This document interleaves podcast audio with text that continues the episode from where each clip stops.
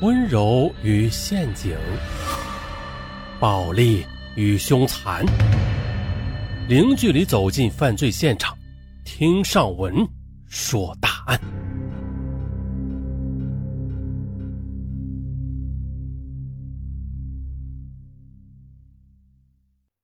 说是在二零零六年的三月十七日，轰动全国的亿万富翁袁宝景雇凶杀人案尘埃落定。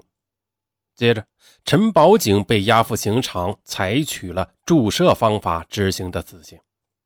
可是，事过不久后，北京市第二中级人民法院却再次的爆出了与袁宝景案相关联的一个幕后惊天大案：袁宝景的妻子，中央民族大学教授、著名舞蹈家卓玛，为了能帮丈夫免除牢狱之苦，杀头之罪。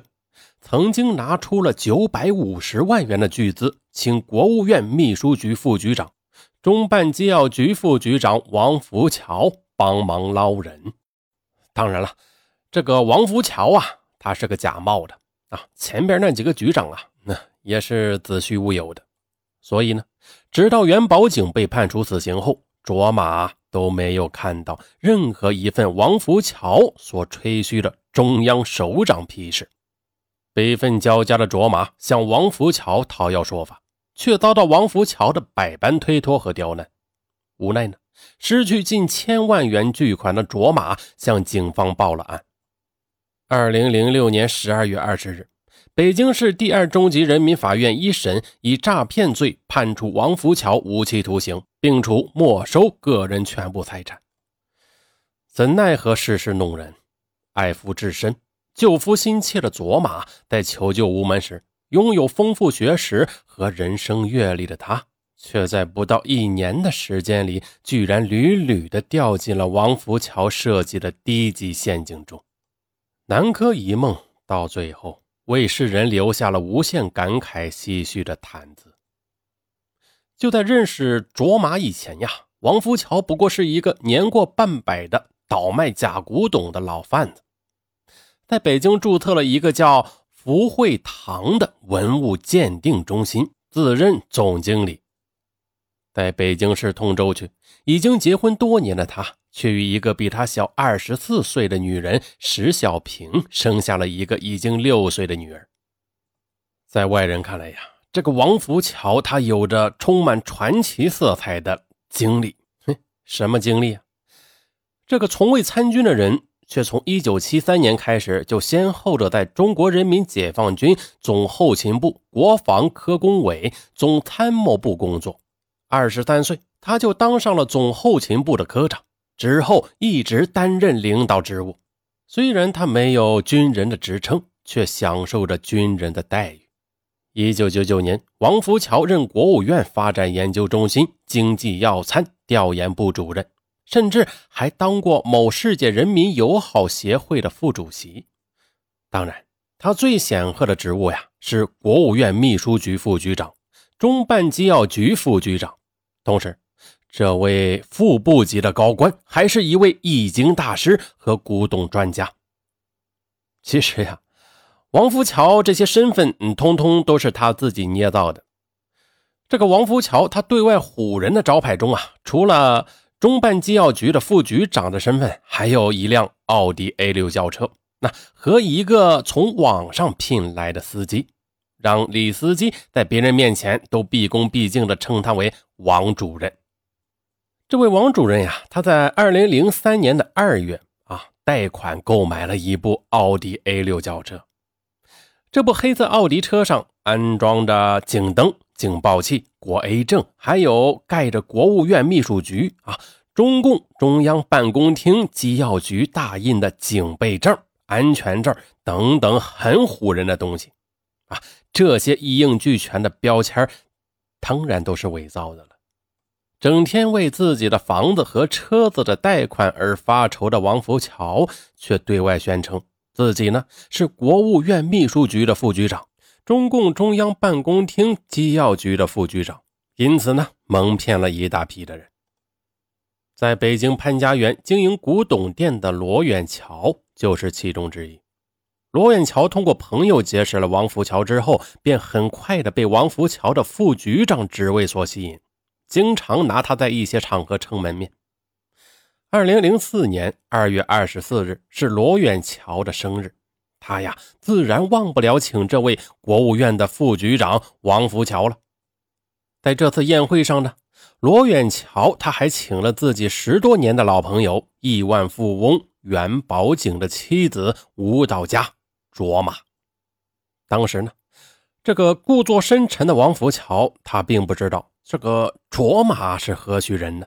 善于察言观色的他，也只是发现这个坐在主宾位置上的这位美艳少妇，她黛眉紧锁，郁郁寡欢的。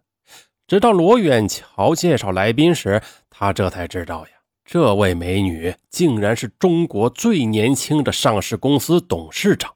拥有数十亿家产的亿万富豪袁宝景的妻子王福桥听后，他不禁怦然心动，暗自揣摩了起来。在卓玛面前，罗远桥也隆重地向他介绍了王富桥。来来来，这位啊是国务院秘书局的王富桥局长。王富桥呢，他马上接口，绅士地说：“哎呀，是副局长，副局长。”王富桥他没有想到的是，面对自己唬人的身份，这个卓玛仿佛是心不在焉的。他只是礼貌地跟来宾点头示意，并没有怎么搭理这位所谓的王副局长。倒是王福桥的心呐，开始蠢蠢欲动了。他心里盘算着呀，听说这个元宝景身价好几十亿呢，而眼前这位富豪的妻子显得是心事重重的。显然是碰到了什么大难题了。酒宴结束之后，王福桥拉住了罗远桥，他假装很随意的询问：“这个卓玛为什么愁眉不展呢？”他故作神秘的揣摩说：“啊，我对易经有些研究，我和你打个赌啊，我第一眼看到她的时候，就觉得这个女人家里是肯定有事的。”这个快人快语的罗远桥听后大吃一惊啊！他当即的告诉了王福桥一个天大的秘密：原来两个月前，卓玛的丈夫袁宝景刚刚因为涉嫌雇凶杀人被公安机关羁押。卓玛呢，她正在积极的托关系捞人呢。这可是个千载难逢的机会呀！王福桥为自己多了一个心眼兴奋不已。当即的，他在心里盘算着。这个卓玛此时肯定是六神无主的，到处求人呢。那我何不趁机捞上一笔呢？反正袁家最不缺的就是钱了。心里虽是这么想，但他呢毫不露声色，只是对罗远桥耳语了一番，便离开了。两天之后，罗远桥打电话给卓玛说：“哎，我跟你说啊，上次吃饭的那个王局长，他想知道你的电话，我能告诉他吗？”卓玛他警惕地问道：“嗯，他要我的电话干什么？”罗远桥呢？他连忙的解释道：“嘿，这个王局长啊，是个热心肠的人。他曾经研究过易经。那天他说看你面相不好，说你家中有难，说是想帮你看什么风水什么的。哎，说不定啊，还能帮上你什么忙呢？”卓玛一听，她觉得丈夫出事后，自己呢最近确实的在走背字。没准呢，他还真能给看出点什么来呢。于是便同意将自己的电话留给了王福桥。很快的，王福桥就给卓玛打来了电话，约卓玛在建国门外的长富宫饭店见面。此时，正在到处找救命稻草的卓玛立即应约前往。在长富宫饭店，两人落座后，早有准备的王福桥就施展出他的忽悠功夫，和卓玛聊起了风水。王福桥的口才很好，一番功夫下来，卓玛呢就将信将疑的问：“王主任，你觉得我最近有什么凶吉之兆吗？”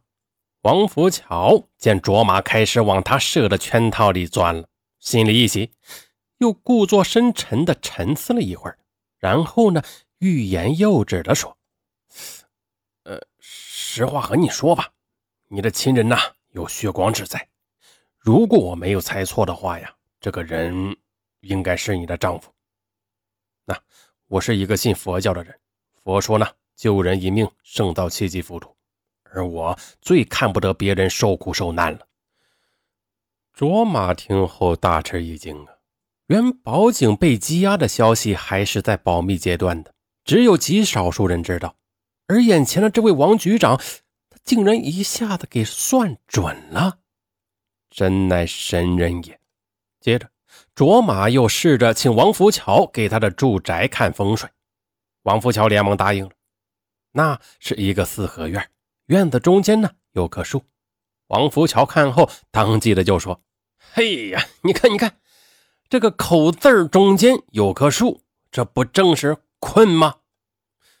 王福桥这么一说，一下子迎合了卓玛的心境，同时呢，也完全取得了他的信任。